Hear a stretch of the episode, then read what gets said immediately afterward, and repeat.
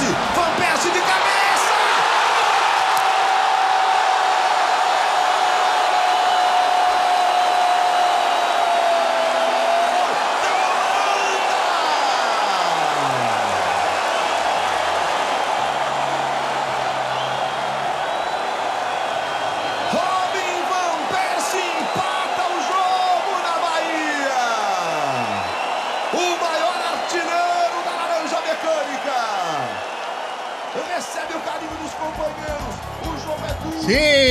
o amor está no ar e estamos começando agora uma série especialíssima de cinco programas sobre o nosso amor. A Copa das Copas, a Copa de nossas vidas, a melhor Copa de todas, a Copa do Mundo de 2014. Meu nome é Gustavo Angeléias e estou aqui, como sempre, com ele, Chico Freire, o homem das camisas. Chico, seu boa noite. Primeiramente, estamos chegando aqui para arrepiar, igual o. Oea! Até hoje a gente escuta isso. Não tem, não tem pessoa que não se arrepie. Ah, estamos chegando aí para surpreender, para fazer com a mesma falta de noção e falta de critério e falta de sentido que a Copa de 2014, a Copa das Copas. Eu queria aproveitar esse momento para falar que ela tinha que começar no dia 12 de junho. É, hoje, por acaso, é dia 12 de junho, são seis anos que a gente conheceu o amor das nossas vidas. Copa do Mundo, eu te amo muito, você não tem noção do quanto que eu te amo. Copa do Mundo, você é o amor da minha vida. Eu não quero viver mais sem você. Eu não quero te deixar, eu nunca vou te esquecer. Você tá sempre no meu coração, tá bom? Hoje, para os brasileiros normais, é dia dos namorados. E a noite dos solteiros, mas aqui no Armário da Bola é dia de comemorar a Copa do Mundo realizada aqui em solo Tupiniquim. Dia 12 de junho de 2014, a bola rolava em Itaquera para iniciar aquele que ficou conhecido como Carna Copa. 31 dias em que o clima de loucura, lascívia, inebriação e gritos de gol de seleções aleatórias abraçados em estrangeiros perdidos tomaram conta do país. Nesse e nos próximos cinco episódios, vamos revisitar as partidas, as histórias, as decepções e alegrias desse período que tanto marcou as nossas vidas e de todo, de todo mundo que viveu. A cada programa, uma fase da competição e um tema específico. Hoje, vamos tratar da primeira fase e das zebras que correram soltas aqui como se nós fôssemos a África do Sul. O Brasil, já que foi no Brasil, não era zebra, né? Era o quê? Uma capivara? A bandeira correndo solto. Tava numa bandeira, um tatu bola. Que era o. Como é que era o nome? Era o Fuleco? Fuleco. É. Mas, assim, extraoficialmente, nosso grande amigo Thiago Lubiana, ouvinte assíduo, é, inventou um nome melhor, né? Que é Chato Bola. que é homenagem à nossa chatuba de mesquita Exatamente. e ao bicho, né? Então, pô, não tinha como ser um nome melhor. Os próximos episódios a gente vai dizer sobre o que são em momentos oportunos, mas a gente tá preparando muita coisa especial por aqui. Antes da gente ir pro programa, é, a gente tem que lembrar das nossas redes sociais. É, estamos no Twitter e no, e no Instagram como arroba Armário da Bola. Segue a gente lá, dá aquela moral, compartilha, ativa o sininho, manda no vídeo de Facebook dancinha. também tem página. No Facebook também tem página, mas ninguém usa mais o Facebook. Mas segue lá também. Você tem o teu Facebook tá desativado? Vai lá, ativa e segue a gente. Além disso, nosso programa passado lançamos o nosso especial, que vai voltar aí no programa 20, mas a cada 10 programas teremos a série 10. E com isso, chegamos ao milésimo play É, do nosso podcast. É, Não, mais de mil, mais de mil vezes é, alguém parou e pensou, pô, vou ver o que, que esses dois babacas estão falando. E aí deu play na gente, então a gente agradece demais aí todo mundo que tá ajudando a gente nesse começo. A gente tá planejando coisas muito legais daqui pra frente e vamos fazer muita coisa. O- É legal notar também que o programa do Zidane é, tem cinco dias que estão no ar e já tá batendo 100 plays. É o programa mais rápido a chegar a 100 plays. Então, muito obrigado a você que escutou, você que tá no- compartilhando a gente aí com os amigos, você que manda aquele feedback, que manda aquele alô pra gente nas redes sociais. Muito obrigado mesmo, de coração. Tem muita gente aí que, se- que ouve a gente, que são os nossos amigos e que vem sempre falar com a gente. Mas quem não é próximo nosso, vem falar, cara. Vem, manda mensagem pra gente em tudo quanto é lugar, a gente responde, a gente é doido pra continuar os programas depois que a gente publica. Inclusive, É, falando em, em amigos nossos, queria mandar um abraço aqui pro nosso grande Guilherme Santos. exatamente. amigo meu desde a época de colégio. E queria dizer aqui só que queima Santos, ele vai entender. Xi- é, Depois dessa aleatoriedade aí, explica o que é o Armário da Bola. Armário da Bola é nosso projeto. É, agora voltou a ser blog, viu? Ah, garoto. Depois de, de dias complicados tentando resolver problemas de servidor, Armário da Bola está de volta no ar. publicando textos. Além do podcast, vamos ter textos é, específicos sobre a Copa do Mundo também. armáriodabola.com. É, chega lá, vem com nós. Então é isso, vamos à nossa vinheta. Ah, não, peraí. É, só faltou explicar o que, que é, né? O, é. o blog onde a gente conta histórias sobre o futebol, sempre pegando camisas de futebol como, como um gancho e analisando, contando as histórias dos heróis, dos grandes times, dos grandes personagens, sempre analisando o futebol, tanto como esporte quanto como fenômeno cultural. Simone, roda a vinheta. Eu sou obrigado a falar que esse programa aqui tá uma porra. Vidro de vidro? Vídeo. Sabia não? Não, não, não sei o que aconteceu. Luís do Esses maravilhosos que saem tabelando, tocando. Nessa nossa série, a gente vai considerar como se fossem cinco episódios que juntos formam o exódia do programa. Então a gente vai fazer o contexto histórico só nesse programa e os outros vão ter temas específicos. A gente vai discutir política, vai discutir história, porque a gente sempre acaba falando disso. Mas o contexto histórico, como conhecemos aqui no Armário da Bola, será dito nesse programa. É... E em 30 de outubro de 2007 começa o nosso contexto histórico de 2014, porque ali naquela data a FIFA, sob o comando de Joseph Blatter, bate o martelo. Sete anos depois, a Copa do Mundo voltaria ao Brasil, 64 anos após a Copa de 1950. 2014 foi o ano internacional da cristalografia, da agricultura familiar e da solidariedade com o povo palestino. No dia 6 de fevereiro, o cinegrafista da Band Santiago Andrade foi atingido por um rojão em protesto no Rio de Janeiro. Essa é uma triste consequência dos protestos que balançavam o Brasil desde 2013, que a gente já falou bastante no nosso primeiro programa, lá sobre o Flamengo, e que protestos que tinham como grande monte a questão da Copa do Mundo. Como é que o Brasil ia sediar uma Copa do Mundo com tanta desigualdade, com tanto investimento feito para sediar uma competição desse, desse porte e com o Brasil com tanta desigualdade, as reivindicações justas da população. E essa é uma, é uma das consequências disso. Infelizmente, morreu o cinegrafista da Band. É, assim, eu, eu tenho um pouco de pé atrás com essa época desses protestos pelo seguinte.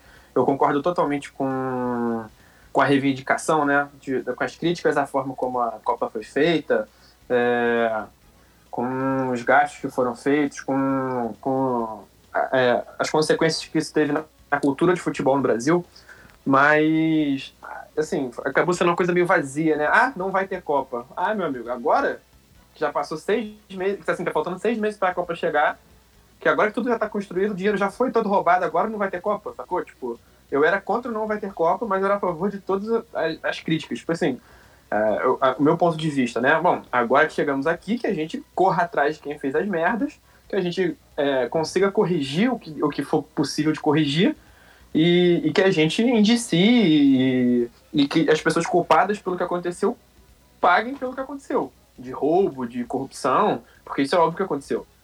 É, mas eu, eu tinha muito nervoso esse negócio, não vai ter Copa. Ah, e, ter eu acho que acabou que ficou vazio mesmo essa questão dos protestos. E tanto que logo depois a gente não tinha liderança. Eu acho que foram, foram protestos politicamente imaturos, dada a pouca educação política e pouca consciência de classe que o brasileiro tem até hoje. Inclusive eu tinha na época, eu fui aos protestos, eu, eu tenho muitas análises que a gente faz hoje em dia é, sobre isso, mas a gente um dia volta a falar disso. Dia 26 de fevereiro, uma treta de war que rola até hoje. Aumenta a tensão entre Rússia e Ucrânia depois do governo russo não reconhecer o governo ucraniano e enviar soldados à península da Crimeia com a alegação de que era necessário proteger os russos que viviam na região. E sofriam ameaças de um governo nacionalista. A comunidade internacional condenou e mais tarde um referendo seria organizado e a região seria anexada pela Rússia. Isso completou cinco anos é, no ano passado e deu bastante é, confusão, tem uma, toda uma questão de um gasoduto que passa por ali, que a Rússia quer explorar os recursos da região. É uma, é uma treta política gigantesca que ainda reverbera até hoje. A gente provavelmente vai ver coisas sobre isso daqui para frente. Dia 17 de março de 2014 tem início a Operação Lava Jato. É, ah, pronto. Que, apesar de todas as críticas justas que a gente pode e deve fazer essa operação, que claramente tinha objetivos definidos e trabalhou de por fora da lei em diversos momentos, como ficou provado pela, pela Vaza Jato do Intercept. Apesar disso, é um, uma, um fato histórico que mudou o país. A gente não pode esquecer a, a importância da Lava Jato de 2014 para cá, a queda da Dilma, a eleição do Bolsonaro, tudo isso. Um dos embriões é esse nascimento dessa operação. Em Início 6 de do ma... sonho, aí corta pra 2020, deu tudo errado. Exatamente. Em 29 de junho, o Estado Islâmico anunciou a criação de um califado entre a Síria e o Iraque. Era o momento de maior força desse grupo extremista que balançou a década. Em 30 de setembro, o turco Orkut Buyokoten foi lá, puxou a tomadinha do servidor e acabou a rede social mais querida dos brasileiros. No, no programa sobre o Arsenal, a gente chegou a falar sobre o início do Orkut, estamos falando agora sobre o fim dele. E eu tava online, cara. Eu fiquei online até o último segundo do Orkut, porque, tipo assim, marcaram né, o dia que ia ser. E eu usava muito, com muita frequência mesmo, até o final. Tipo, participava de comunidades que me fizeram crescer muito. Aprendi muita coisa no Orkut, fiz muitos amigos. É... E eu tava lá presente, foi um momento chato. Foi triste, porque eu gostava muito do Orkut. É tempos mais simples, né? Em 26 de outubro, Dilma Rousseff é reeleita para o segundo mandato como presidenta. A diferença foi de apenas 3.459.969 votos. Dilma ficou com 51,64% dos votos e o Aécio com 48,36%. Se a Operação Lava Jato é importante para a gente entender que rumos o país tomou desde então, essa eleição também é fundamental e a resposta da oposição à vitória da Dilma foi fundamental para o surgimento de tudo, todas essa, essas quebras institucionais que a gente foi vendo de lá para cá, porque no dia 1 o PSDB estava lá criticando, dizendo que tinha, tinha tido fraude. E dali então a gente viu tudo que aconteceu. Mortes! É, Nossa, essa parte vai ser vamos, pesada. vamos preparar o coração porque morreu bastante gente. Morreu o ator americano Philip Seymour Hoffman é, e o ator brasileiro Paulo Goulart. Para quem não conhece o nome, é o marido da Anissete Bruno, aquele velhinho fofinho. Morreu o escritor Gabriel Garcia Marques, colombiano. Morreu a mãe de Ná. É, a mãe de Ná que virou muito meme, né? Inclusive na época de Orkut. Qualquer um que dizia que, que dava um palpite de quanto ia. É, palpite de quanto vai ser o resultado. Todo mundo, ah lá, a mãe de Ná. Virou super meme, tá muito na cultura. É, o cantor Jair Rodrigues, é, grande Jair Rodrigues, do Desde que Dick Pense que Fale, desceu pra lá, vem pra cá, o que, que tem? Os escritores João Baldo Ribeiro, Rubem Alves e Ariano Suassuna. Aí o, Suassuna é muito presente também na história do futebol, né? Um cara É. que é ligado. ligado ao esporte, futebol né? pernambucano. Exatamente. com esporte. Morreu um cara que é uma influência gigantesca pra gente. É Fausto Fante, líder do grupo Hermes e Renato. Nossa senhora. É, ele. Pesadíssimo. Pesado, ele se suicidou. E poucos dias depois morreu o ator americano Robin Williams. E eu lembro que isso gerou uma discussão muito grande sobre saúde mental de comediantes de atores. E é um assunto importantíssimo que deve ser muito discutido.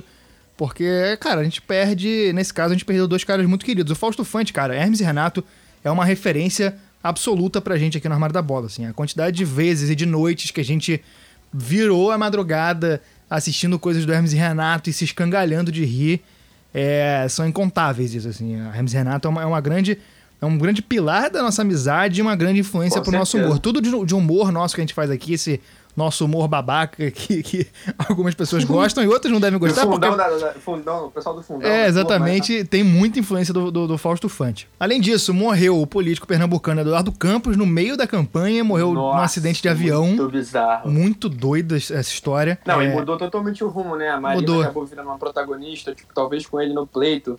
ah, a- a- o rumo da eleição fosse diferente, né? É. Talvez uma diluição diferente dos votos, uma proporção diferente, talvez tivesse um segundo turno diferente.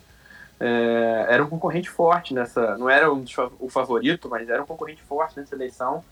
E a morte dele mudou totalmente a dinâmica do que seria essa eleição, né? Muito E, e dizem que ele era um cara, uma, uma liderança política insurgente no país, né? Um cara do Nordeste que Uhum. é, tinha uma, uma certa penetração nas classes mais, mais, mais, é, é, mais altas, mais abastadas aqui do, do Sudeste, do Sul. Não era. Ele tinha um trânsito muito bom com o PT, ele era, É. ele era muito próximo do Lula, tipo, assim, apesar de não ser alinhado, né, como a Dilma, por exemplo, ele tinha uma relação boa. Doideira, cara. É. Doideira. Além disso, morreu o poeta brasileiro Manuel de Barros.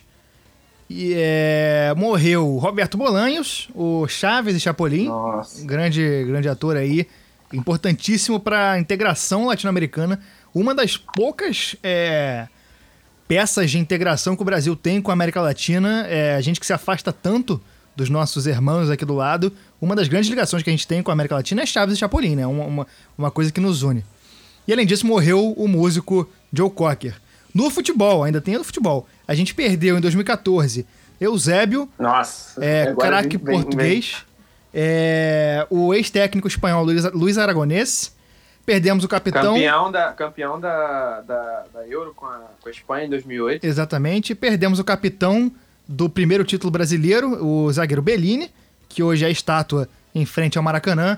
Perdemos o narrador Luciano do Vale, que é muito importante ali nos anos 90, ele fazia muita narração de campeonato italiano, e é muito importante É, pro... o, o Luciano do Vale foi na reta final já pra Copa, né? É, foi, foi muito perto ali. E ele é muito dois, três meses. E ele é um cara muito lembrado pela galera da NBA, porque ele é um cara importantíssimo pro desenvolvimento e, e- e crescimento da NBA no Brasil. Morreu também o ator José Wilker.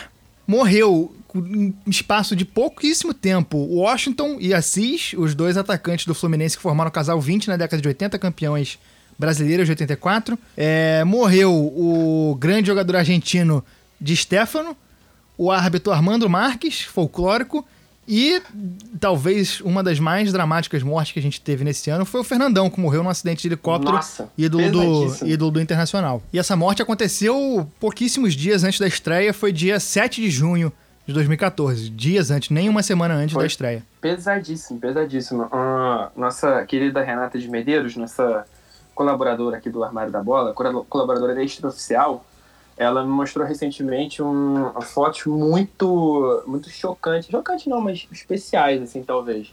O Beira Rio já estava fechado, já estava entregue para a FIFA, para a Copa do Mundo.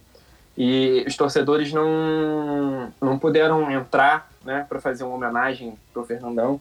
É, então, pô, fotos assim do, do, do, do estádio com, com cercas em volta, com grades, e a torcida até onde podia chegar, tipo, sentado assim, cara, torcedores isolados, sentados no meio fio, com o Beira Rio ao fundo, assim.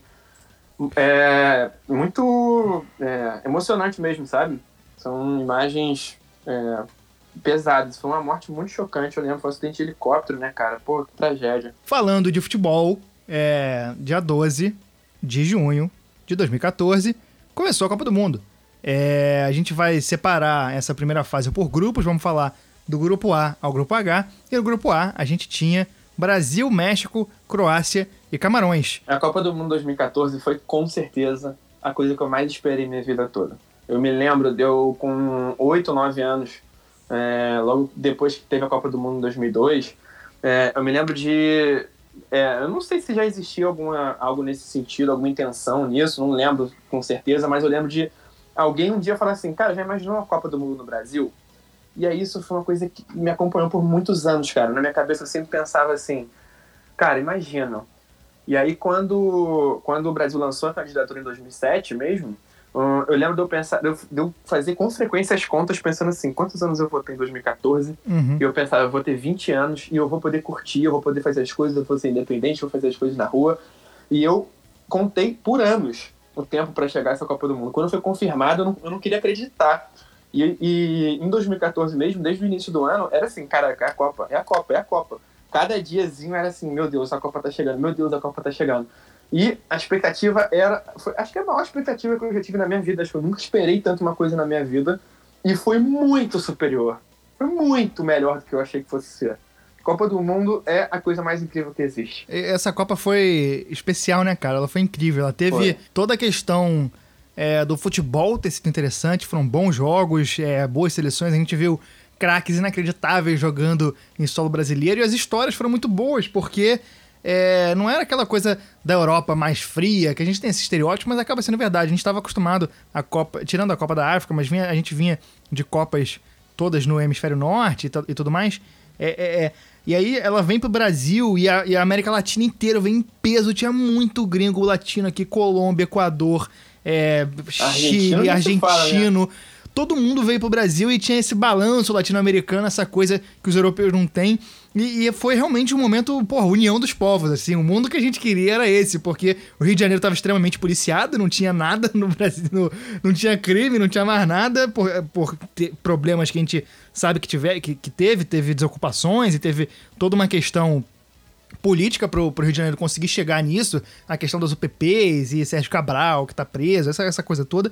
Então, foi um, foi um momento muito especial para quem, quem viveu. E nisso, dia 12 de junho, Brasil estreia contra a Croácia. Primeiro ato dessa estreia é logo o Marcelo fazendo um gol contra iniciando aí uma sina do Brasil com falhas defensivas. A preparação para essa Copa do Mundo ela foi muito mal feita. Em 2014, o Brasil só jogou contra a África do Sul e ganhou de 5 a 0 é, e contra o Panamá, ganhou de 4 a 0 O jogo mais difícil que o Brasil jogou de preparação dos amistosos foi contra a Sérvia e ganhou de 1 a 0 O- a convocação foi muito tosca, né, cara? O Muito. Filipão, naquela ali de, ah, vou chamar meus homens de confiança, fez a convocação péssima, É. sem, sem variações. Era, O- era justamente o isso que eu ia puxar aqui. Antes de você comentar, eu vou falar desculpa. os jogadores que foram. Não, tudo bem, tá, tá desculpado. Você fica tranquilo. O programa é Eu seu. só queria dar alegria pro meu povo. O, o programa é seu, Chico. A convocação foi no gol Jefferson, do Botafogo, Júlio César, na época no Toronto, e Vitor, do Galo, Dani Alves, é, na época no Barcelona. Eu não anotei os times, eu não vou falar os times, não.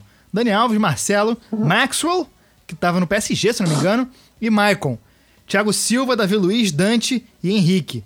No meio campo, Fernandinho, Oscar, Paulinho, Ramírez, Luiz Gustavo, Hernanes e William. No ataque, Fred, Neymar, Hulk, Bernard e Jô. O Brasil, para essa convocação, caiu no conto de repetir é, a história da Copa das Confederações. Exatamente. O- todo time que faz isso acaba se ferrando na Copa porque de um ano para o outro as coisas mudam muito. O futebol é muito dinâmico e futebol de seleções é ainda maior, é, é- é ainda pior isso. Então o Brasil convocou jogadores que na Copa das Confederações estavam jogando muito e jogaram bem. Paulinho e Davi Luiz acho que são os maiores exemplos que na Copa das Confederações Fred. de fato jogaram bem. O próprio Fred também, um ano anterior.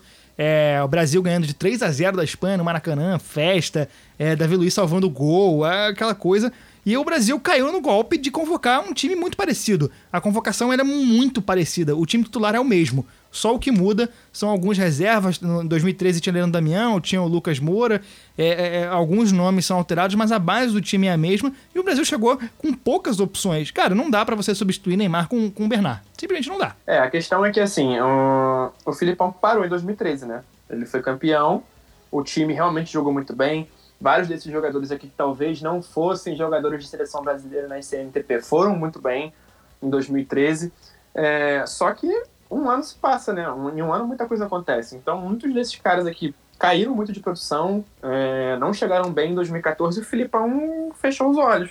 Ele falou: ah, não, é, vai dar certo. E o Filipão também, que a gente tem que falar que ele não devia nem ser o técnico do Brasil, né? Não, pelo amor de Ele Deus. já estava vencido há muito tempo e não dá pra um cara Deus. que dois anos Nenhuma antes. condição. E, e o Filipão ele assumiu a seleção em 2012, logo depois do Mano Menezes e logo depois de rebaixar o Palmeiras. Não existe isso você dar um prêmio de treinar a seleção brasileira pra um técnico que acabou de rebaixar um time grande.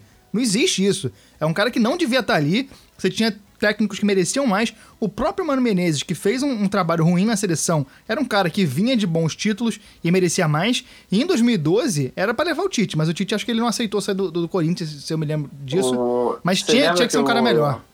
Você lembra que o Guardiola se ofereceu pra seleção brasileira? né? É, pois é, imagina isso. Nesse, eu queria viver nesse universo paralelo aí. E aí o Brasil estreou contra a Croácia é, numa partida que começou mal, e, mas acabou que o Neymar conseguiu jogar melhor, é, conseguiu, não conseguiu jogar melhor, mas o Neymar conseguiu se destacar, empatou a partida e o Brasil acabou tendo um jogo tranquilo na estreia contra a Croácia em Itaquera com a presidente Dilma na bancada comemorando os gols da seleção. O, o mais maneiro é o seguinte, né?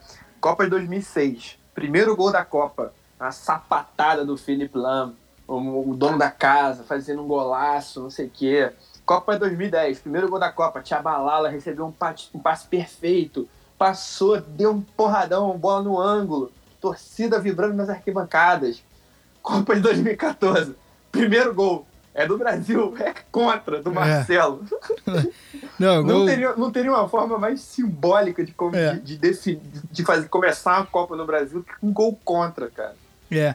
O, o- o segundo gol foi de pênalti, que o Fred deu uma cavada monstra foi cima do, do zagueiro croata. E no finalzinho o Oscar completou. É, detalhe desse jogo é que o Júlio César já tava muito inseguro. Ele que não devia ter sido convocado. A gente aqui é fã do Júlio César. Vai passar pano a hora que tiver que passar, mas esse pano aqui a gente não tem como. Ele não devia estar nessa Não, convocação. eu- eu- é, enfim. Não concordo 100% não. Como é que não concorda, Chico? Era pra estar lá, claramente não caceta? tava- Quê? Era pra estar lá na Copa? Não, eu acho que tecnicamente ele é melhor do que todos os concorrentes. É, mas não Mas no ele momento. tava numa fase, tipo assim, ele tava jogando num campeonato de baixa, baixa exigência, tinha jogado na segunda divisão da Inglaterra. Ele tava velho. Na MLS. Não, mas goleiro a idade é diferente. Não, porra, não. Esse- esse- o... O- armário da bola, eu tô definindo, o armário da bola não vai passar esse pano, ele não devia estar lá, não. Próximo Ah. jogo, próximo jogo. Mudei de assunto. Contra o México, falando de goleiro, ele jogou melhor, o Júlio César já foi um pouco mais seguro, mas quem brilhou foi o Ochoa, Guilhermo Ochoa, Nossa, que, que nu- nunca se destacou tanto em clubes assim, sempre jogou mais no México, mas em seleção, o que, que esse bicho agarra é brincadeira e esse jogo ele fez mágica contra o Brasil, não deixou o Ele- Brasil ganhar. Ele é o cara do Ted Mosby, né? É engraçado isso. É verdade. Ah, esse jogo eu lembro de ver lá em casa, cara, que a gente reunia uma galera lá em casa pra ver os jogos. Era uma loucura. A gente fez open bar de, de cachaça de tequila esse jogo, todo mundo na esperança. Não, Fred no primeiro jogo não fez gol, mas agora ele vai fazer porque ele é brabo. Altos tricolores lá em casa, meu Deus do céu. Fred foi um desastre pra variar. O Brasil, mais uma vez, não conseguiu ganhar do México. É, só foi ganhar em 2018, né? Em 2018 foi- o Brasil ganhou do México. E pro terceiro jogo, o Brasil foi enfrentar a seleção de Camarões, que não vinha de uma boa atuação nas duas primeiras partidas, não tinha conseguido nenhuma vitória e precisava só vencer para se classificar. Vale notar que o, o lateral esquerdo da seleção de Camarões, o Asui Cotô, tinha dado. Ele, dias antes ele tinha fugido da concentração para ir comer no McDonald's. ele deu a seguinte declaração, né? Eu não ligo. Ele, estava, ele não gosta de jogo de futebol, o Asui Cotô não gosta de futebol. Esse era o clima do, da seleção de Camarões para vencer o Brasil na última, na última partida da fase de grupos. O Brasil abriu 1 a 0 tomou um empate, mas logo depois foi fácil a partida, ganhou de 4 a 1 só que no 1 a 0 houve gritos na arquibancada de o campeão voltou. O que ali sacramentou o sonho do Hexa. Esse é o grito maldito no futebol brasileiro que não deve ser gritado. Porque se grita esse grito, acabou. Não, não se ganha. E o negócio é, é aquilo, né? Tipo assim, porra, 1x0 em cima de Camarões, né? Como é que você não vai acreditar que o campeão voltou depois de É. você fazer 1x0 sobre um time que não tem nada a jogar nessa Copa do Mundo? O grande momento da seleção de Camarões no Brasil, cara, foi quando eles chegaram, né? Que aí um jornalista se aproximou do, do grande craque Samuel Eto'o, de microfone em punho, e perguntou, Eto'o, quem é melhor, você ou Messi? Eto'o observou, parou e deu a resposta, a única verdade possível para essa pergunta, né? Melhor? Eu ou Messi? Melhor? Obina. Obina é melhor que o Eto'o. E tá o errado. próprio Eto'o falou isso. Não, é uma verdade, é um fato, isso não é uma opinião. Não tá errado, não. A gente vai voltar a falar mais de Brasil e México mais pra frente, pros próximos programas. Agora é hora de passar pro grupo B. Que grupo louco. Que grupo louco. E era um dos grupos da morte desse dessa Copa, né? Eu acho que junto com o grupo D, que era o grupo de Co- Costa Rica, Uruguai, Itália e Inglaterra, esse grupo B de, de Holanda, Chile, Espanha e Austrália se mostrava inicialmente como um dos grupos mais difíceis. E logo na primeira partida, é a reedição da final da Copa anterior, a reedição de Espanha e Holanda. Espanha abriu o placar, mas acabou tomando baile com um golaço de Van Persie que ilustra a abertura desse programa. Esse gol é um dos gols mais incríveis que já aconteceram na Copa do Mundo. E eu tava muito na, na, na torcida pra Holanda nessa Copa do Mundo, pelo seguinte, eles estavam treinando na Gávea, eu tinha acabado de começar a trabalhar no Flamengo, e a Holanda, apesar de ter feito uma eliminatória muito boa, chegou meio, assim, a Espanha chegou com muito mais moral, né? Apesar de serem as duas finalistas, A Espanha tinha acabado de ser campeã da Eurocopa de novo, né? Era campeã da É. Eurocopa, da Copa do Mundo e da Eurocopa de novo. Era um time que chegava Isso. com muita expectativa. E a Holanda não foi bem na Eurocopa em 2012. Chegou com um pouco menos de moral, com meio que com alguns jogadores novos, o Depay é, aparecendo. E, e eu detestava a seleção da Espanha. Detestava Chata, chata, ver. chata. Chato. Não, super competente, tem todos os méritos, é uma seleção histórica, tem grandes jogadores, mas não me bate. É cara, insuportável me de bate assistir, pô. insuportável. É, e eu lembro que uma das primeiras coisas que eu botei como meta para essa Copa do Mundo é, era tirar uma foto com o Van Persie, porque eu sou muito fã do Van Persie. Consegui tirar essa foto, o Van Persie grosseiraço comigo. Foi o tempo de, tipo assim, da gente tirar a foto e virar pra, pra falar you're my idol. Ele nem tava mais lá, já tinha ido Foto- embora, cagou pra mim. A foto do Van Ô. Persie tá com cara de que alguém xingou a mãe dele, cara. É muito engraçado não. essa foto. Mas é boa, tem minha foto. E todo mundo que lidou com o Van Persie depois falou que ele foi um querido, maravilhoso, super fofo. Tipo assim, tem matérias. É, Holanda dá show de simpatia. Eu fui o presenteado pra ter o momento de grosseria deles. E, e dois dias antes do, desse jogo, quando eles estavam aqui no Rio ainda, eu fui na porta do hotel para tentar pegar é, autógrafo dos caras no meu álbum da Copa. Consegui pegar autógrafo do Devray e do Blind. O Blind é lateral e o Devray é zagueiro. O que, que aconteceu nesse jogo? Foi 5 a 1 para a Holanda. O Van Persie fez um gol, tirou foto comigo. O Devray fez um gol, tirou, é, autografou meu álbum. O Blind, o lateral, deu três assistências, meu amigo. Uma delas- É pro do, do, do, pro gol do Van Persie. Não, essa O assistência pro gol do Van Persie é inacreditável o que ele fez, Era né? acreditável. E, e- e detalhe, é- é- nessa época eu trabalhava no, na Lance TV, a, a web TV do jornal Lance. A Holanda ficou hospedada no Cesar Park, aqui em Ipanema, no Rio de Janeiro. Quem conhece a, a cidade aqui vai saber qual é. Hoje em dia mudou de nome, mas pra quem é velho é Cesar, é Cesar Park. E eu, um dia lá de trabalho, eu fui cobrir a seleção, tentar ir pra porta com a minha câmerazinha pra ver se alguém falava alguma coisa. Obviamente não consegui nada. Só que teve um momento é, em que o tecido da realidade foi, foi rompido, que Arsene Wenger, técnico que já É. exaltamos aqui, estava no hotel e ele saiu como se fosse um estranho qualquer do hotel, passou pela multidão e foi pra praia tomar um sol, ficar se divertindo lá. Não, e eu tem fiquei as olhando fotos aquilo. dele. É, tem as fotos dele. Eu fiquei olhando aquilo e falei, cara, futevôlei, pô. como é, que, como é que ninguém reconheceu ele? Eu podia ter pego uma entrevista com o Wenger, mas me faltou um remeleixo ali. Talvez por ser muito jovem, estagiário, tava começando. Eu não, não peguei entrevista, porque o cara saiu andando e ninguém interrompeu ele. Eu falei, gente, que loucura. Cara, tem as imagens dele jogando futevôlei com a galera, com umas, tirando foto com tiazinha na praia. Muito irado. É, exatamente. Ó, ó, e é legal notar também desse jogo. Eu, eu lembro de assistir esse jogo no Saudoso Marquês, cara. Nosso, nosso barzinho que a gente frequentava bastante.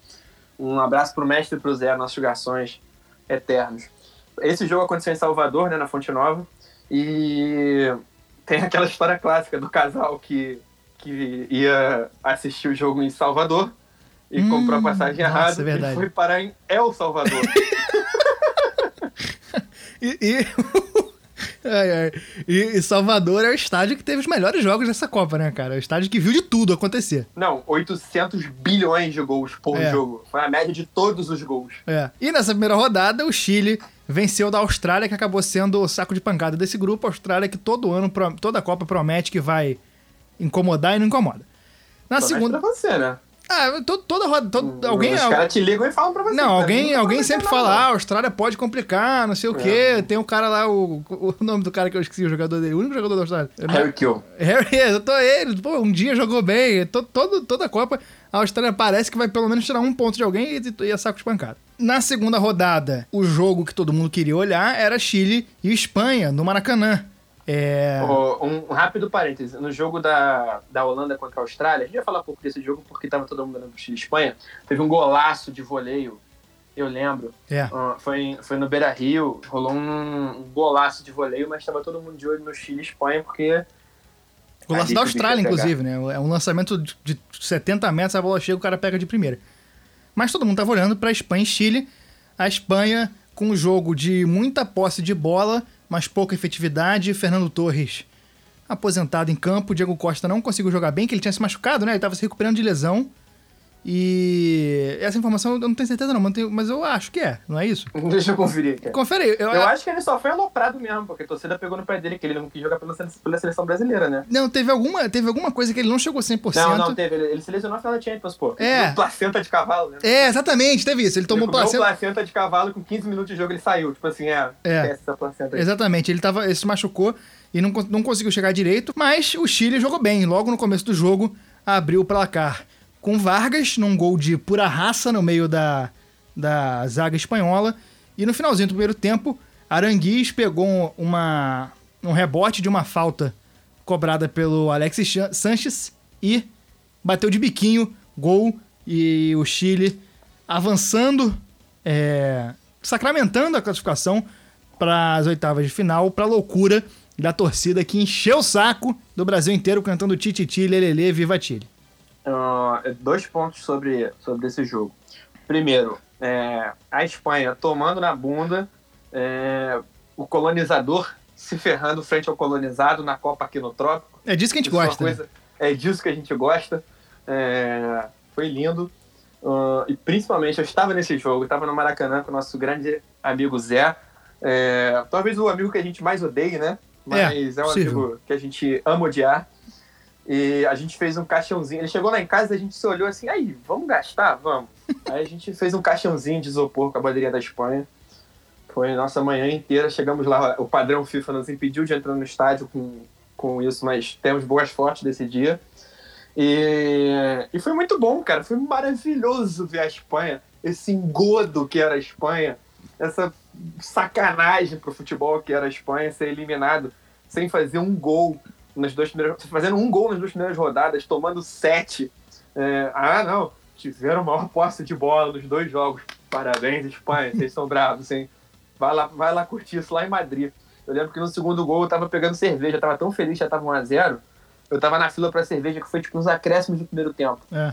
E aí, tipo assim, tava todo mundo na fila e passou na tela, assim, né? Cara, todo mundo, foda-se a fila, todo mundo pulando, se abraçando, comemorando, adiós Espanha, aqui, por Arangues, é nóis. E, e aí depois todo mundo voltou, não, não, não, vamos lá, tô com cerveja aqui, vamos lá. Esse, esse jogo eu fui pra porta do Maracanã no final pra entrevistar os chilenos eufóricos.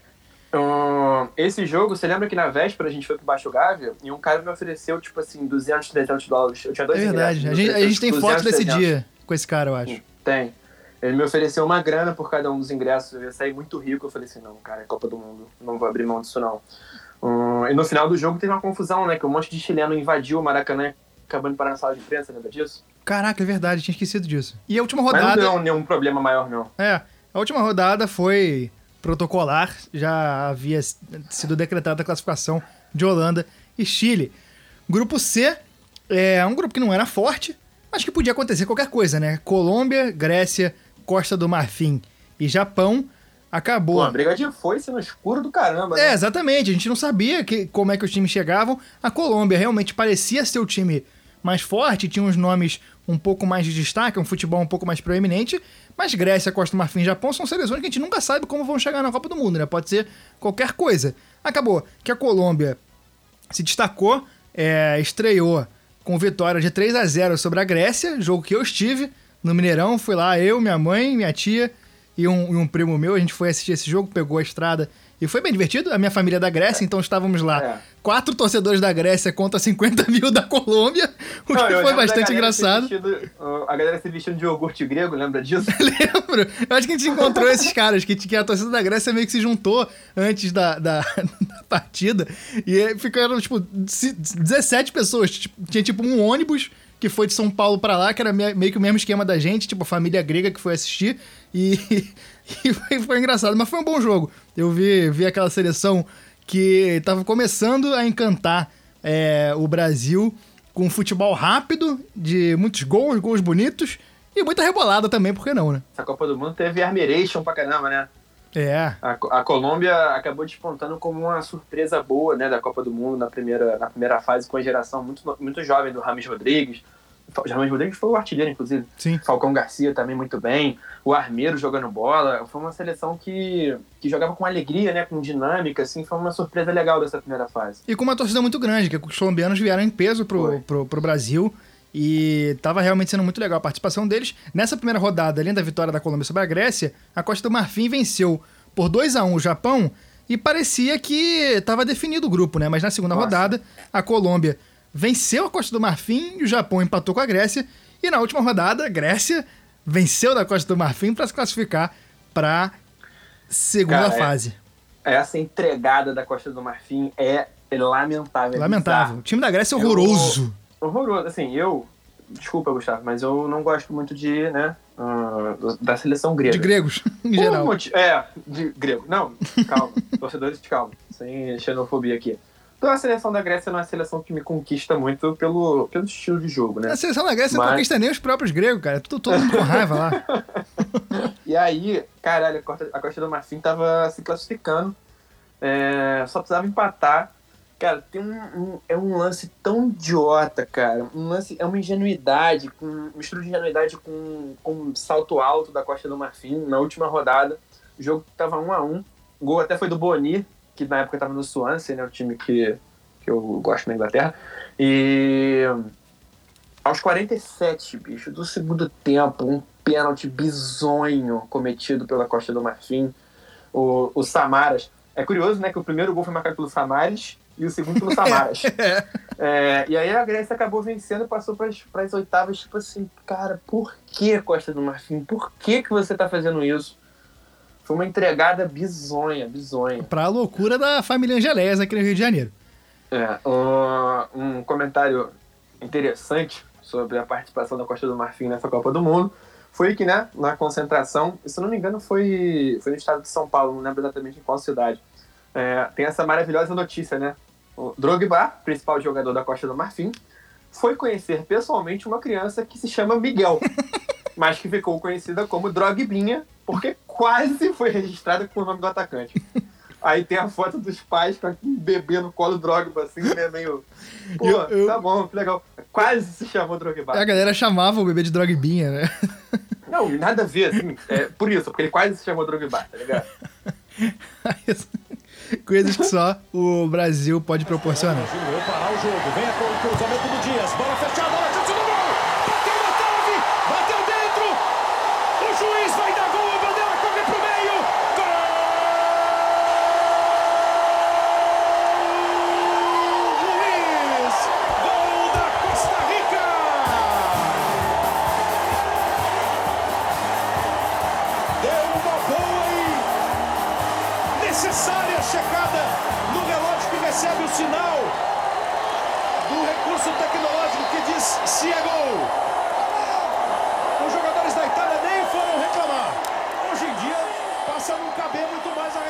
Chegamos a talvez o principal grupo dessa primeira fase, que é o grupo D. Grupo da morte. Maravilhoso. De Inglaterra, Uruguai, Itália e Costa Rica. E os três primeiros clubes, campeões mundiais. Sete títulos da Copa do Mundo. Sete títulos de. Copa do Mundo num grupo. Era a promessa de que essas três seleções se engalfinhassem pelas duas vagas. Mas logo na abertura já tem a Costa Rica surpreendendo o Uruguai em Fortaleza, apesar de sair perdendo. O Cavani abriu o placar e a Costa Rica buscou, virou e fez 3 a 1 em cima dos uruguaios. Não existe uma alma no planeta Terra que não tenha, não tenha cravado, né? A Costa Rica vai apanhar bonito É. nesse grupo. É. E não foi o que aconteceu. E, e essa foi uma das histórias mais mágicas né, e inusitadas da Copa do Mundo aqui no Brasil. O- a Costa Rica acabou jogando um futebol super é, simples e aguerrido e, e bem jogado mesmo, né? Super bem jogado, Ah. mortal nos contra-ataques. O Joel Campbell, cara, que é um moleque que não joga nada, ele é muito ruim, tadinho. Mas ele jogou muito aqui no Brasil. Ah, eu lembro que o, o time, os principais do time eram o Navas, que acabou indo pro Real Madrid, o go- o goleiro, o Joel Campbell, o Brian Ruiz, o, o Bolanhos também, que era um cara que jogava no meio de campo. O Brian Ruiz jogou no Santos agora, né? Também não jogou nada. Uhum. E nessa Copa do Mundo os caras jogaram muito bem. Com um técnico, inclusive, que tinha trabalhado no Brasil, né? Estudou na USP, Uhum. Exatamente. eu lembro. E junto com a vitória da Costa Rica sobre o Uruguai na primeira rodada, a Itália venceu a Inglaterra por 2 a 1 em Manaus. É, É, eu lembro rapidinho que ah, esse jogo teve muita questão de, do clima de Manaus, né? Que era É. muito quente e, e todo mundo tinha uma apreensão sobre isso. Todo mundo, né? Seleções europeias que iam jogar lá. Te vira, irmão. É, pô, não gostou, não joga, filho. E aí a Itália, com essa vitória de 2 a 1 sobre a Inglaterra, parecia que navegaria em águas tranquilas na segunda rodada para vencer a Costa Rica, que provavelmente não iria repetir o que tinha feito na primeira rodada, mas repetiu. Costa Rica venceu a Itália, enquanto em São Paulo o Uruguai venceu a Inglaterra e aí embolou geral, né? Ah, não, foi. E aí a Costa Rica, líder do grupo, é, despontou bem demais. E já estava classificada, na verdade. Porque Uruguai e Itália iam jogar entre si, eram as duas equipes com três pontos, iam fazer uma briga de foice ali para ver quem passava. É, a Inglaterra já eliminada. Não, a Inglaterra tinha chance de passar, na verdade. Se empatasse o jogo entre Uruguai e, e Itália, a Inglaterra tinha uma difícil chance se ganhasse da Costa Rica. Mas a Costa Rica segurou um 0 a 0 ali. É, Itália e Uruguai. O Uruguai ganhou de 1 a 0 e esse jogo eu tenho muita raiva. Não pela eliminação da Itália, mas porque eu detesto Luiz Soares. É. É, eu detesto ele por dois motivos. O primeiro, mais importante, é que ele é racista. Tem a história, a história dele com o Evra, né? Que, que é tensa.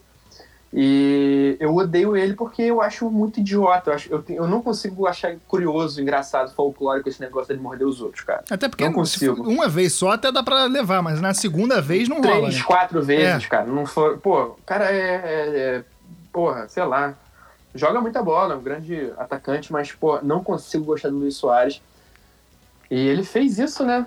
É, é mordeu o Chiellini e foi suspenso é, por bastante tempo. Ele foi, não jogou mais na Copa do Mundo e ficou bastante tempo suspenso é, no futebol de clubes. É, desse grupo a gente tem duas histórias maravilhosas também, né? Essa, essa, essa mordida que o Chiellini sofreu do, do Soares. Cara, eu lembro da imagem, o Chiellini tipo, puxando a gola na camisa, dando pra ver o dente do Soares, o Soares com Não, não foi, mão, não assim, foi uma mordidinha de amor não, cara. Não foi uma mordidinha de amor Ai, não, foi, uma, foi a, a bocanhada na, na, na no, no, ombro do Chiellini. E além disso, tem o torcedor inglês que tava usando a mesma fantasia de guerreiro medieval há três dias e não sabia mais o que tava bebendo, né?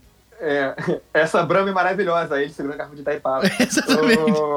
Não, mas a história do que eu tava falando é que ele tirou uma foto com a funcionária do resort, já, já eliminado, ele repleto de bom humor, é, ali naqueles dois dias depois ali de ser eliminado, antes de voltar pra Itália. Tem uma foto de uma funcionária como se estivesse dando uma mordidinha no, no ombro dele, ele rindo pra caramba. Maravilhosa essa imagem. Exatamente. E acabou que a Itália eliminada é, continuava a má fase que vinha desde a Copa de 2010. É, segunda eliminação seguida na primeira Foi. fase e para a Copa de 2018 nem se classificou. Então a gente tem que ver se a Itália vai conseguir se reerguer. E a Costa Rica realmente foi a grande sensação dessa Copa, porque além disso tinha uma torcida muito gente boa. Eu lembro que andando pelas ruas do Rio, trabalhando, entrevistando os torcedores, eu tive muito contato com torcedores da Costa Rica e dava para sentir o orgulho que eles tinham da seleção e do país. Eram pessoas que falavam com muito carinho daquilo e que estavam aproveitando muito o momento. Obviamente, a população da Costa Rica não é tão grande, eles não vieram em tão grande número quanto outras seleções, como Uruguai, é, Uruguai, os chilenos, colombianos, mas aproveitaram bastante e virou a sensação da Copa, né? Xodó da Copa, o mundo inteiro torcendo para Costa não, Rica ser campeã. Quem torceu contra a Costa Rica não tem um, não tem um resquício de alma no corpo, não tem uma alegria é. na vida. Grupo E. É um grupo bunda, né? França, Suíça, Equador e Honduras. Equador que podia é, dar uma brincada, acabou que venceu é, Honduras, empatou com a França na última rodada, mas perdeu o jogo que tinha que ganhar para a Suíça. O Equador é, foi um pouco a história do Peru na Copa 2018 que a gente falou no, no outro episódio, né? O Equador ali na, na hora da briga de foice, na hora do, do confronto direto, da trocação, da trocação franca, né? Perdeu para a Suíça e não, não teve mais o que fazer. O desse jogo, eu lembro que o o jogo França e Honduras eu não assisti porque eu estava a caminho do Maracanã. Vou falar disso já já.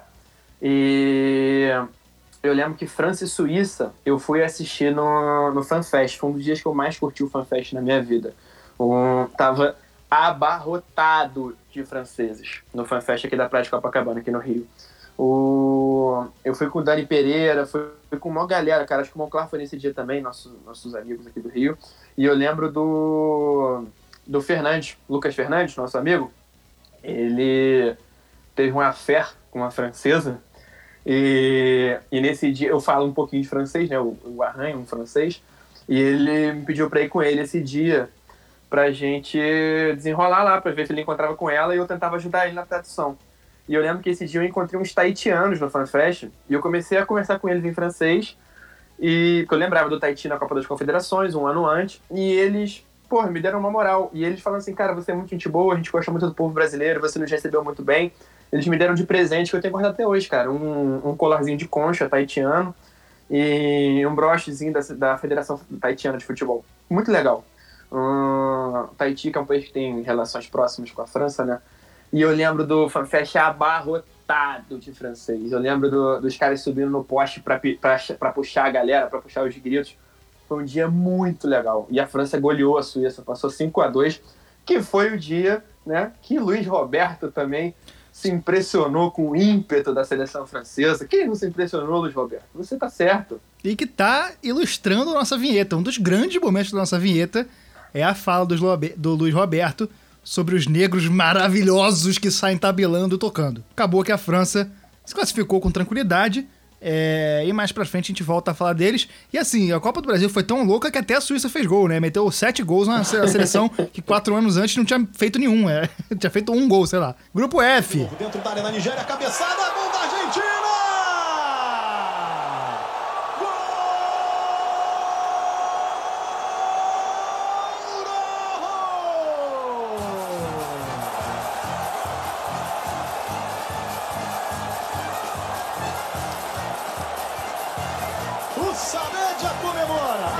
grupo de Argentina, Muita expectativa, né? muita expectativa. Copa no Brasil. Os argentinos tomaram o Brasil de Não, assalto. coisa de maluco. Rio de Janeiro virou coisa de Buenos maluco. Aires, Salvador virou La Plata, era coisa de maluco que esses caras fizeram. Vinha de, de van, de avião, de, de ônibus, de tudo quanto é jeito. Os argentinos deram um jeito de estar aqui, eles vieram, e foi. E rolou muita interação, né? Tinha muito argentino brincando, essa brincadeira. Eu acho que teve porrada também, teve de tudo, né? Com, essa coisa dos argentinos aqui no, no, Não, no- eram, no eram Brasil. dezenas de milhares de argentinos. No Rio de Janeiro, Copacabana ficou coisa de maluco. Ainda mais na segunda fase que eles vieram jogar aqui. Mas desde o começo foi uma doideira. E muita expectativa pra ver o Messi, né? É, exatamente, acabou que a Argentina deitou nesse grupo, que tinha também Nigéria, a Bósnia, seleção aí é, xodó do nosso companheiro Chico Freire, e o Irã completando o É. grupo. Argentina e Nigéria passaram para a segunda fase. Eu queria falar um pouquinho, porque a Bósnia e Herzegovina é uma seleção pela qual eu tenho muito carinho e eu tenho histórias legais pra contar. Eu me Ah. desconcentrei aqui com, com o tema na pauta aqui, que tem Argentina, dois pontos. Sósia do Ronaldinho É. arranca sorriso de Messi em treino na É cidade lógico. do Galo. Eu lembro disso. Esse, esse, co- esse cover raquítico do Ronaldinho Não, Gaúcho. isso foi maravilhoso. O, tipo assim, rolou uma invasão em massa ao treino. Tipo assim, 10 cabeças invadiram o treino da Argentina na, na cidade do Galo. Aí tá o Messi putaço, assim, meio bolado. Aí o cara cutuca ele por trás. A, a, a- tem uma sequência de fotos disso. Ele vira, bolado, cara fechada. Aí quando ele vê que o cara é igual o Ronaldinho, ele começa a rir pra caramba. Aí ele, caraca, o Ronaldinho. Cara, mas ele ri muito. É muito bom Ai. isso. Maravilhoso. Eu, eu me desconcentrei, desculpa. Continua falando da Bósnia. aí. Não, essa história é perfeita, maravilhosa. O- a Bósnia e Herzegovina, cara, tem o, é, o primeiro jogo de Copa do Mundo que eu fui ver na minha vida, né? Foi Argentina e Bósnia. Eu, eu não vi o jogo da França que eu acabei de citar porque eu tava no caminho pro Maracanã para ver o primeiro jogo de Copa da minha vida. Fui de camisa da Bósnia. Dias antes tinha ido na, na concentração, peguei autógrafo, peguei foto com os caras. É, era um dos poucos torcedores da Bósnia mesmo. Eu lembro que eu levei uma bandeira do Brasil que eu queria trocar com algum bósnio por uma bandeira da Bósnia e eu tenho guardado até hoje. É, e eu tenho essa relação de carinho porque eu assistia muito 15 Minutos, programa do Marcelo Adnet, que ele falava muito sobre a Bósnia. Eu acabei me interessando pelo país. Em 2010 a Bósnia chegou a jogar repescagem, mas não foi para a Copa. E quando se classificou para 2014, eu, eu botei na mente assim, cara, eu quero ver jogos duas seleções nessa Copa, Bósnia e Gana. É, e eu fui, comprei ingresso para ver Bósnia e Irã, em Salvador. É, fui para Salvador, primeira vez na vida que eu conheci a capital baiana. É, era um jogo já de comadre, os dois times já estavam eliminados. E vi a Bósnia ganhar, o que foi muito legal. Vi gol do Dzeko, que é um, um grande ídolo. E depois disso, o que aconteceu? Fui com o Luca, um amigo meu lá de Salvador. A gente foi tomar cerveja, a gente viu o jogo no FanFest lá e de noite, de noite fomos pro Rio Vermelho, o bairro Boêmio de Salvador. E tamo lá, começou a chover. A gente tava bebendo na rua, começou a chover, a gente entrou no primeiro boteco que tinha assim, falou, ah, aqui até a chuva passar. Cara, quando eu olho pro lado, quem que tá numa mesa repleta de bósnios? Marcelo Adnet. Juro, muito louco. Cara, eu falei assim, cara, eu Adnet, preciso falar com ele, porque eu só tô aqui hoje por causa dele. Porque ele é o cara que me fez gostar da seleção da Bósnia, é, e eu só tô aqui porque eu gosto da seleção da Bósnia. E eu fui falar com ele e falei, então, Adnet, então, prazer, meu nome é Chico e tal. Cara, então, expliquei essa situação pra ele, contei, ele foi super gente boa. Foi... Ele falou, não, não acredito, cara, tá brincando. Eu falei, não, é sério.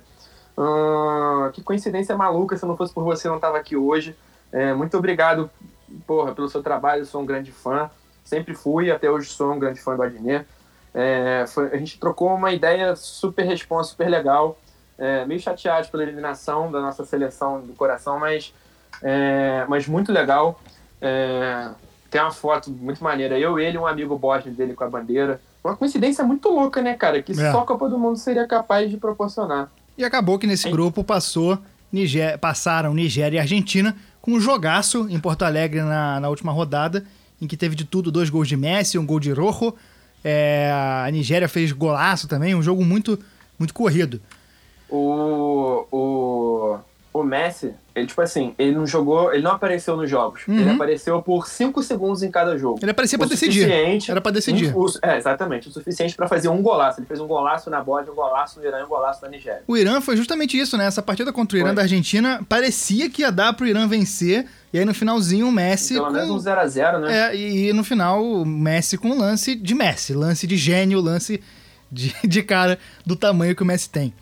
E aí o, o grupo. É, e, e aí, bom, no, no jogo da Nigéria, ele fez golaço também, mas eu não me lembro, tava na Fonte Nova. Eu sou apaixonado pela Fonte Nova. Eu, eu acho que é meu estádio favorito no Brasil, é, junto com o Maracanã, claro.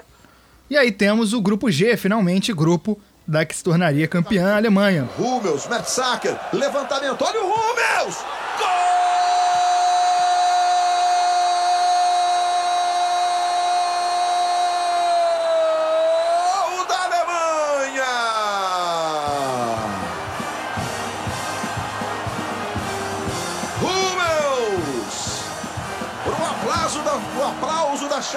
Angela Merkel que disputou com os Estados Unidos, Portugal e Gana. Um grupo que surpreendeu de fato, né? O a Gana, uma seleção africana que tinha ido bem na, na Copa de 2014, vinha com um time bom. Muita expectativa. Muita expectativa. Estados Unidos, que é aquela coisa, né? Todo, todo ano alguém fala que Estados Unidos, o dia que começar. Que, que, que no, no, último ciclo aprendeu a jogar futebol, que vai surpreender e nunca surpreende. Mas acabou que Cara, nessa o... Copa eles, eles, jogaram bem e teve muito americano no Brasil. Isso, Eu lembro muito. que a partida entre Estados Unidos e Portugal, eu fui trabalhar na FanFest, fui cobrir lá, e tava lotado de americanos, os caras enlouquecidos, lotado. torcendo muito, muito empolgados com a, com a, com a seleção. Eu fiquei bastante impressionado com a presença deles e com, com o carinho que eles têm, que essa galera tinha pelo futebol. E acabou que os Estados Unidos classificou, né? Surpreendeu, treinado justamente pelo Klinsmann, que tanto tempo jogou na Alemanha. Esse, esse grupo, eu lembro do seguinte: Gana e Estados Unidos, ó, já temos um 4 a 0 Alemanha e Portugal em Salvador, um jogo repleto de gols, como a gente falou. É, Gana e Estados Unidos, eu lembro que Gana abriu o placar e tomou a virada. Um, e aí na segunda rodada, Gana jogou de vermelho. Eu tinha um amigo, o Zé, é, da época do Orkut, que ele falava, cara, Gana quando joga de branco é uma seleção, quando joga de vermelho é outra. Na segunda rodada, Gana buscou uma virada bizarra pra cima da Alemanha, acabou tomando um empate no final, mas. Nossa, esse jogo acho que eu tava na FanFest também. Era outro time, era outro time. E, e Estados Unidos e Portugal, eu lembro que, como eu falei agora há pouco, eu queria ver jogo da Bósnia e de Gana. E eu comprei o um ingresso para ver Portugal e Gana em Brasília. E, e se os Estados Unidos ganhassem de Portugal, é, ia ser um jogaço ridículo, Portugal e Gana, porque os dois já iam estar eliminados. Eu falei assim, não, pelo menos empate. Isso aqui que vai ter alguma emoção lá na capital quando eu for. Show. Hum, hum, e foi um jogo muito louco. Esse dia, eu tava no FanFest, eu e Monclar, foi um dos dias que eu mais bebi na minha vida. Teve um cara que ele, ele chegou de camisa do Uruguai, ele falou que ele era boliviano e que ele estava torcendo para Argentina. e ele começou a pagar cerveja indiscriminadamente para as pessoas. E a gente falava assim, cara, para, por favor, deixa a gente pagar a próxima. Ele falou, não, não vou parar. E ele chegava do nada com mais cerveja. Inclusive, um abraço aí, Rubem. Eventualmente, na última rodada, fui para Brasília, conheci o Mané Garrincha. Portugal ganhou de Gana. É, foi um jogo meio ruim, assim, pô, o Cristiano Ronaldo não jogou nada nessa Copa do Mundo. Nada nada, nada, nada, nada. Encontrou um golzinho contra a Gana, mas foi. Foi bem mais ou menos, assim. Foi um jogo bem mais ou menos, mas foi legal que eu tava com meu pai. E foi um grupo muito embolado que acabou que os Estados Unidos se classificou e surpreendeu, né? Gana é, teve aquela, aquela imagem que ficou marcada da, da galera que é, é, teve um problema de pagamento, acho que direito de imagem, e, e, e ficou foi. marcada a imagem da galera recebendo. Do, é, recebendo a premiação no hotel, um, um câmera e um maçã de dinheiro. É, os caras assim. com massa de dinheiro, porque a torcida queria se recusar a jogar, né? A torcida, os, os jogadores queriam se recusar a, a jogar é. e a federação teve que correr para pagar os caras para não passar vergonha em Copa do Mundo. Cara, e Portugal acabou sendo eliminado, apesar de ter trazido 200 quilos de bacalhau para concentração, né? É, isso aí foi um fato que eles investiram bastante. E eu acho que nada mais justo, né? Porque eles receberam André Surak, de pintura corporal, na porta da, da, da concentração. Ela queria falar com o CR7, eles tiveram uma fé, tiveram um rolo. A gente conhece bem esses prints, né? Rodam na internet. E ela só queria falar com ele, e ele ignorou. Então eu acho justo, pela grosseria com, com a menina Andressa, é, essa eliminação da seleção de Portugal. Esse affair que gerou um dos melhores prints da história da, do, do, do Zap. E o grupo H, finalmente, chegamos. Esse bumbum que ser o diabo. Exatamente. Quem não sabe, procura aí no, no, no Google o print Cristiano da. Ronaldo André Surak. É, o print dessa conversa histórica aí que vai ficar marcada aí na, na carne do, do povo brasileiro. E o grupo H, finalmente, um grupo esquisito de Bélgica, a ótima geração belga, que em comparação com a Copa de 2018 ainda era uma promissora geração belga, com os atletas muito jovens. É, Argélia, Rússia e Coreia do Sul. A Argélia não sei se surpreendeu, porque a eliminação de Rússia e Coreia do Sul não é uma surpresa, mas a classificação da Argélia acabou sendo uma surpresa e que mais tarde ia dar trabalho para um time grande, né? Hum, a seleção da Bélgica, a gente até comentou de leve isso no episódio sobre a França. É, eles já eram uma ótima geração, né? Mas ainda eram tratados com muita ironia. Na verdade, é o contrário. Em 2018 eles, eles foram tratados com ironia depois do fracasso de 2014, porque eles chegaram com muita expectativa, todo mundo falando, não, os caras jogam em time grande. E, e é aquilo, assim, eram ótimos jogadores, um péssimo time, era super mal treinado pelo Wilmots. É, super mal É, treinado. Era um ótimo elenco e um péssimo time, eles não jogavam nada. E um time sem Foi experiência um. nenhuma também, né? Sem, sem inspiração, sem experiência. Ganharam de 2x1 da Argélia, 1x0 da Rússia e 1x0 da Coreia do Sul. Pô, pelo amor de Deus, né? Ganharam, passaram de fase invictos, mas hum, fazendo o mínimo do mínimo. E eu acho, sim, a Argélia uma, uma surpresa muito legal. Eu lembro que em 2010, a Argélia foi um dos times mais odiados do torneio, porque foi o futebol mais defensivo, retranqueiro e antijogo de todos. E eu lembro de eu, de eu falar assim, pô, caraca, a Argélia roubou a vaga que podia ser de uma seleção africana legal, né? E chegaram aqui com outro espírito, era um time diferente, com Fegoli, com, com jogadores mais experientes, mais leves, mais, é, mais habilidosos, assim. Foi uma seleção que jogou um futebol muito técnico. E eu lembro de encontrar argelinos no, no FanFest e, e eles tinham um grito que era one, two, three, viva a Algérie! E, e aí, o tempo todo a gente escutava isso, o tempo todo a gente escutava, acabei me afeiçoando aí a seleção argelina. É, conseguiram passar, eu acho que a Coreia do Sul é uma seleção com mais camisa para passar de fase do que a Argélia, acabou que a Argélia passou bem. E... Com jogaço, Coreia do Sul e Argélia foi um jogaço super emocionante em Porto Foi Alegre. um jogaço mesmo. Foi, no Beira Rio, né? Hum, e a Argélia faria mais bonito ainda na, na segunda fase, mas isso vai ficar pro próximo episódio. Falando em próximo episódio, chegamos ao final desse primeiro programa da nossa série especial Copa das Copas. Falamos aí de todos os grupos dessa primeira fase, relembramos histórias pessoais, histórias é, curiosas, relembramos gols, relembramos tudo que a gente lembrou da primeira fase. E a gente conta com você que escuta a gente pra vir conversar com a gente e comentar mais coisas que a gente não lembrou, porque realmente parece que a Copa durou três anos, porque aconteceu muita coisa, era muita história, muita gente. E ficou marcado, como vocês podem ver, a gente fala com muito carinho disso. E na semana que vem a gente volta para falar das quartas de final e das oitavas de final, com mais um temperinho Não que a gente vai. necessariamente nessa ordem. Não necessariamente nessa ordem, e com mais um temperinho que a gente vai deixar de surpresa pra semana que vem. Chico Freire, seu destaque final. Meu destaque final é. Eu não sei qual é o nome da pessoa, mas eu queria muito agradecer a duas pessoas, na verdade. É, primeiro, é, Júlio Rimet, inventor da Copa do Mundo. Uhum. E segundo, é, quem inventou que o Brasil poderia sediar uma Copa. Eu tenho muito que agradecer a essas pessoas porque eu amo vocês. E. É, e é isso, eu queria, você falou uma parada que eu queria falar também. Galera, mandem pra gente, lembrem de coisas, porque, é, cara, a gente fez uma pesquisa aqui que a gente achou tanta coisa que a gente não conseguiu ver todo o material, inclusive. É, notícias da época, bizarrices, histórias curiosas, né? Porque todo dia era uma avalanche, a cada meia hora saiu uma bizarrice diferente. A gente com certeza não lembrou de todas.